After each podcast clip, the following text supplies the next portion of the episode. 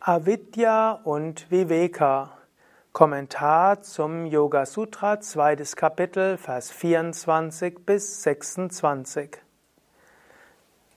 Was ist die Ursache von Identifikation? Was ist die Ursache, dass du in dieser Welt leidest? Und wie kommst du dort raus? Das ist das Thema des zweiten Kapitels, 24. bis 26. Vers. Patanjali schreibt im 24. Vers, die Ursache der Verbindung zwischen Purusha und Prakriti ist Avidya, Unwissenheit. Warum bist du in dieser Welt? Warum identifizierst du dich mit Körper und Psyche? Avidya, Unwissenheit. 25. Vers. Durch das Überwinden der Unwissenheit verschwindet diese Verbindung von Purusha und Prakriti und der Sehende erreicht die Befreiung. Wie kommst du also raus aus dieser Begrenztheit der Welt? Durch Überwinden der Unwissenheit. Wenn du die Unwissenheit überwindest, dann hört diese Identifikation von Purusha mit Prakriti auf und dann erreichst du Kaivalya, die Befreiung. 26. Vers ist, das Mittel, Avidya zu überwinden, ist Viveka Kyati, ungebrochenes Unterscheidungsvermögen. Viveka ist Unterscheidung und Kyati heißt Grundeinstellung, tiefe Erkenntnis oder auch Begreifen. Viveka Kyati ist so eine Grundeinstellung von Unterscheidungskraft. Viveka ist ein wichtiger Ausdruck im Yoga Sutra. Viveka ist auch ein wichtiger Ausdruck im Jnana Yoga. Es gibt ja auch ein großartiges Werk, Viveka Chudamani, Kronjuwel der Unterscheidung, wo Shankara in 581 Versen beschreibt, wie man die Viveka nutzen kann. Und ich habe ja auch das gesamte Viveka Chudamani kommentiert. Es gibt für jeden Vers des Viveka Chudamani eine, ein eigenständiges Video und Audio und auch einen Kommentar von mir. Im 27. Vers sagt Patanjali, Erleuchtung wird in sieben Stufen erreicht. Und im 28. Vers, durch die Übung der verschiedenen Stufen des Yoga verschwinden die Unreinheiten, das Licht des Wissens erstrahlt und es entsteht ununterbrochenes Unterscheidungsvermögen. Also es entsteht Viveka Kyati.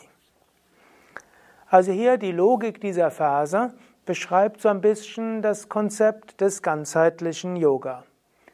Vorher, das war der, der vorige Vortrag, hat er so ein bisschen gesagt, ja, es macht doch Sinn, dass der Sehende sich identifiziert.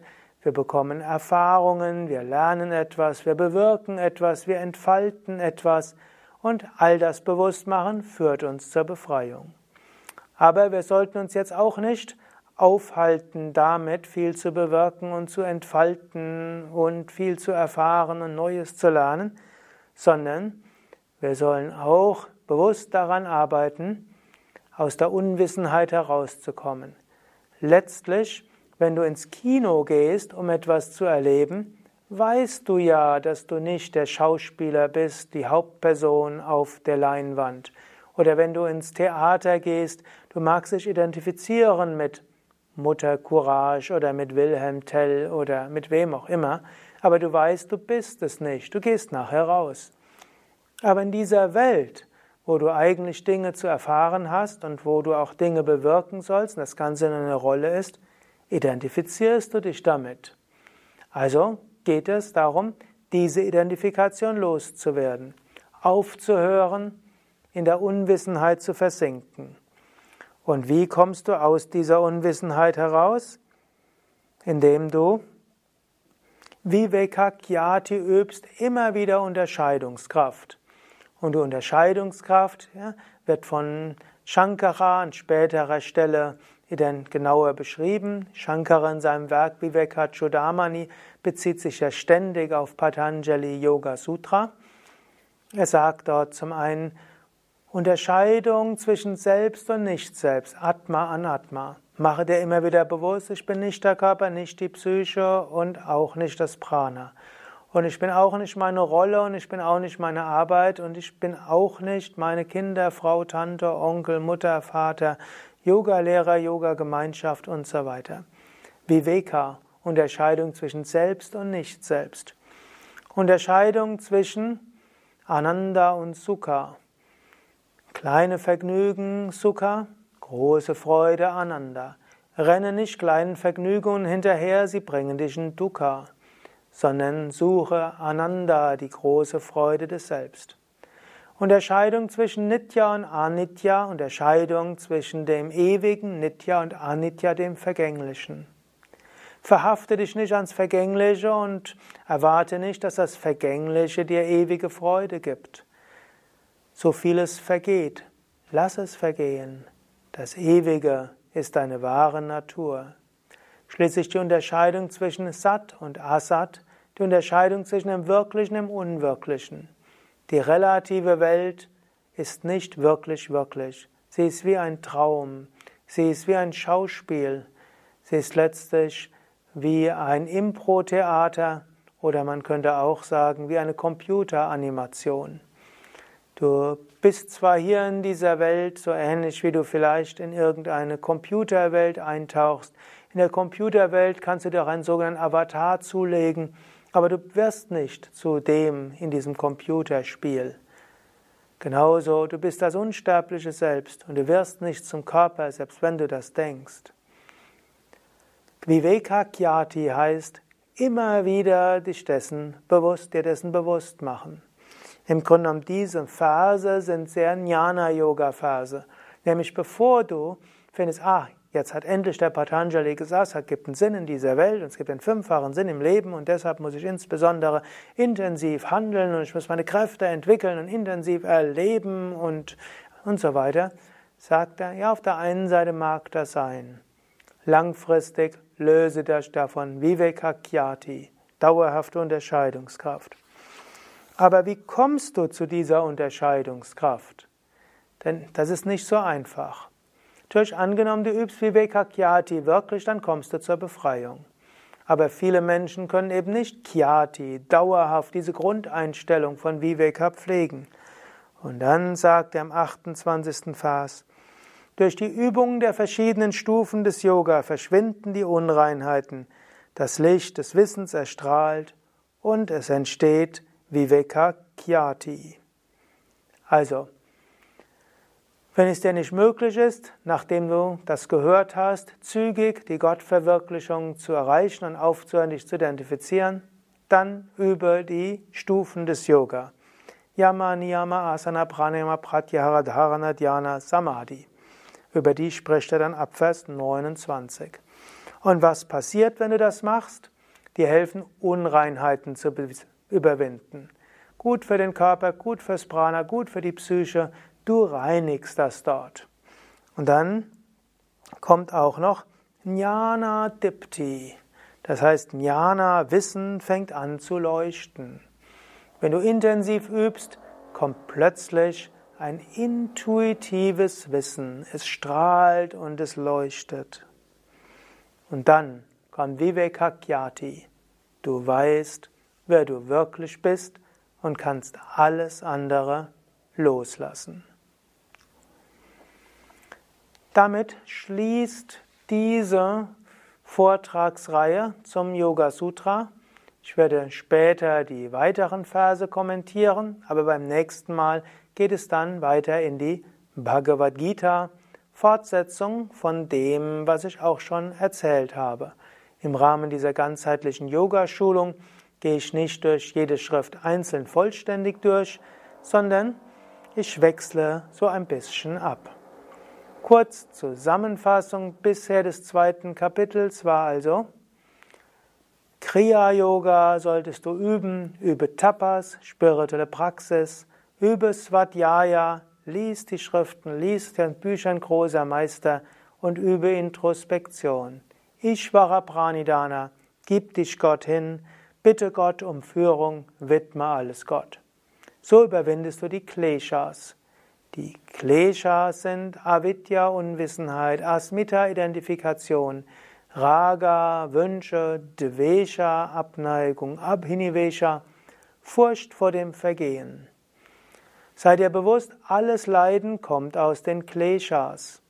Um die Kleshas zu überwinden, kannst du letztlich erstmal dir dieses Prozesses bewusst werden, indem du jedes Mal, wenn du irgendwo leidest, dir bewusst machst, wo habe ich mich identifiziert, wo war ein Wunsch, wo war eine Abneigung, welche Ängste berührt das, dann kannst du lernen, loszulassen.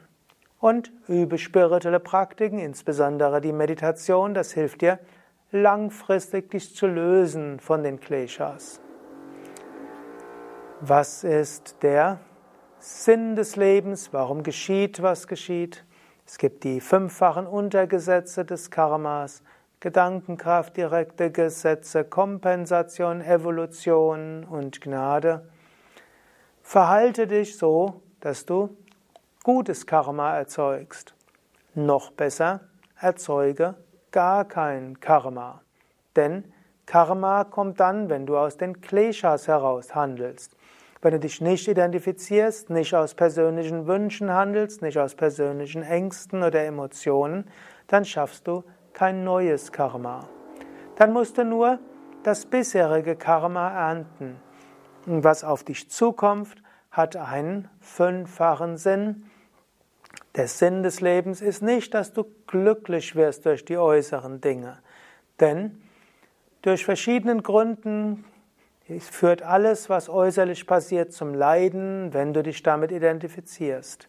Deshalb erwarte von dem Äußeren kein, kein Glücklichsein. Denke nicht, dass du glücklich wirst, wenn du den richtigen Menschen findest, die richtige Arbeit findest, Leute dich richtig verhalten, sich richtig verhalten dir gegenüber oder du genügend Geld hast, das richtige Haus und so weiter. In dieser Welt, Savam Dukam Vivekina, hat Patanjali gesagt, ist das Äußere immer Grund für Leiden. Also Glück ist nicht der Sinn der Welt. Warum geschieht, was geschieht? Da ist dann der fünffache Sinn im Leben. Es geschieht, damit du die richtigen Lektionen ziehst, um spirituell zu wachsen. Es geschieht, damit du lernst, damit du Erfahrungen machst, damit du etwas bewirkst und damit du deine Kräfte entfaltest. Deshalb, was auch immer kommt, überlege, was kannst du daraus lernen. Du kannst überlegen, wie hilft dir das für die Erleuchtung. Du kannst überlegen, welche intensive Erfahrung mache ich da? Wie kann mir das helfen, etwas zu bewirken? Welche Kräfte und Fähigkeiten sollte ich entfalten oder in anderen wertschätzen und in Natur bewundern? Aber bleibe auch dort nicht hängen. Denn die Identifikation damit führt letztlich auch wieder zu Leid. Überwinde die Identifikation durch Vivekakyati, dauerhafte Unterscheidung.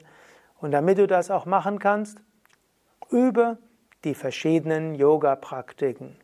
Die Yoga-Praktiken überwinden die Unreinheiten auf allen Ebenen, körperlich, energetisch und psychisch, und helfen dir letztlich, das Licht des Wissens zu bekommen, dauerhafte Unterscheidung zu üben und dann Kaivalya, Freiheit zu erlangen.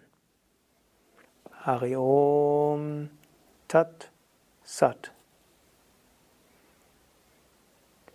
Savamangala Mangalye Shive Sarvata Sadike Sharanye Triambake Gauri Narayani Namostute Om, Om, Om.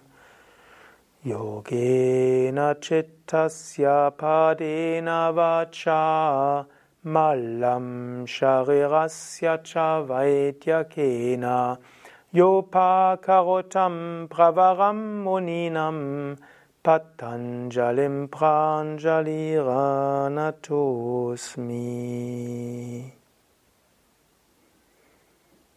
Om Bolo Satguru Shivananda Maharaj Ki Jai. Bolo Shri Vishnadevananda Maharaj Ki Jai. Ja, das war der Abschluss dieser Reihe zum Yoga Sutra. Eine weitere Reihe wird später noch kommen. Mein Name Sukadev, hinter der Kamera und Schnitt Nanda.